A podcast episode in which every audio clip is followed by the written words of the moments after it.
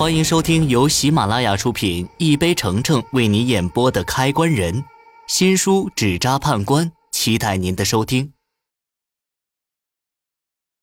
第一百零四集，白一鸣一个富家大少爷，竟然想让我带着入行。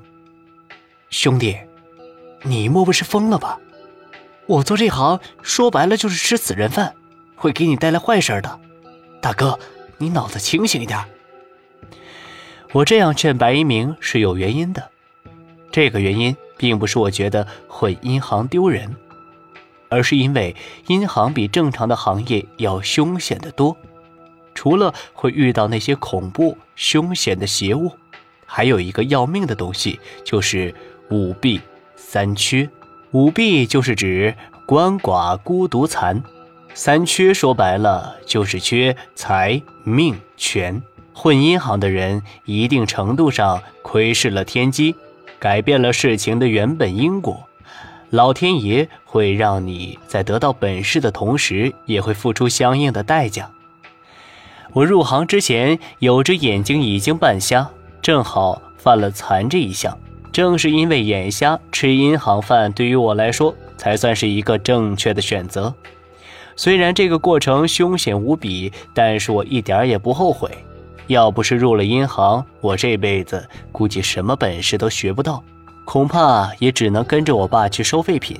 而白一鸣跟我不同，他天生富贵，年少有为。要是入了银行，我怕他真会遇到什么他难以承受的事情。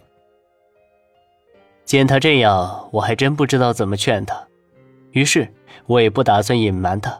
将五弊三缺的事情，还有混银行比其他行业更凶险的事情，一股脑全告诉了他。他听完，沉默下来，似乎是在权衡利弊。我原以为他考虑完全拒绝，没想到他考虑完，还是决定要跟着我办事儿。看在友情的份上，我也只能同意。不过，我只是让他跟着我办事儿。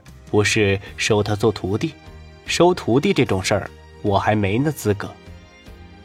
而且，开关将收徒弟还是看缘分的，能做我徒弟的人还没有出现，但我明白，一定是在阴行上有天赋的人。跟白一鸣沟通完后，接下来就是要准备将白建民的尸体火化。我带着白一鸣回到了店里。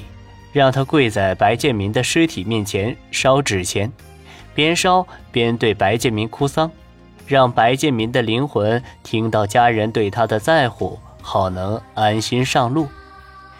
白一鸣一言不发地跪下，开始烧起纸钱，嘴里还念叨着已经逮到凶手，帮他爸报仇的事儿。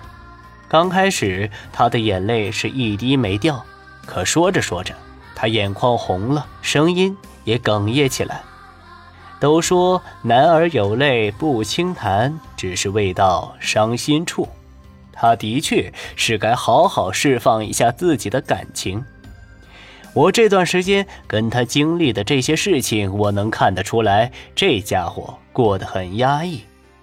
一个二十多岁的人身上有同龄人没有的成熟感，其实这些都是被逼出来的。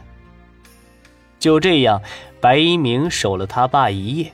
第二天一早，我帮着他把白建民的尸体装好，一起送到火葬场。尸体被工人送进焚化炉的那一刻，我恰好就站在旁边，看着炉子里凶猛的火苗毫不留情地吞噬着尸体，我似乎也能感受到它炙热的温度将我灼伤。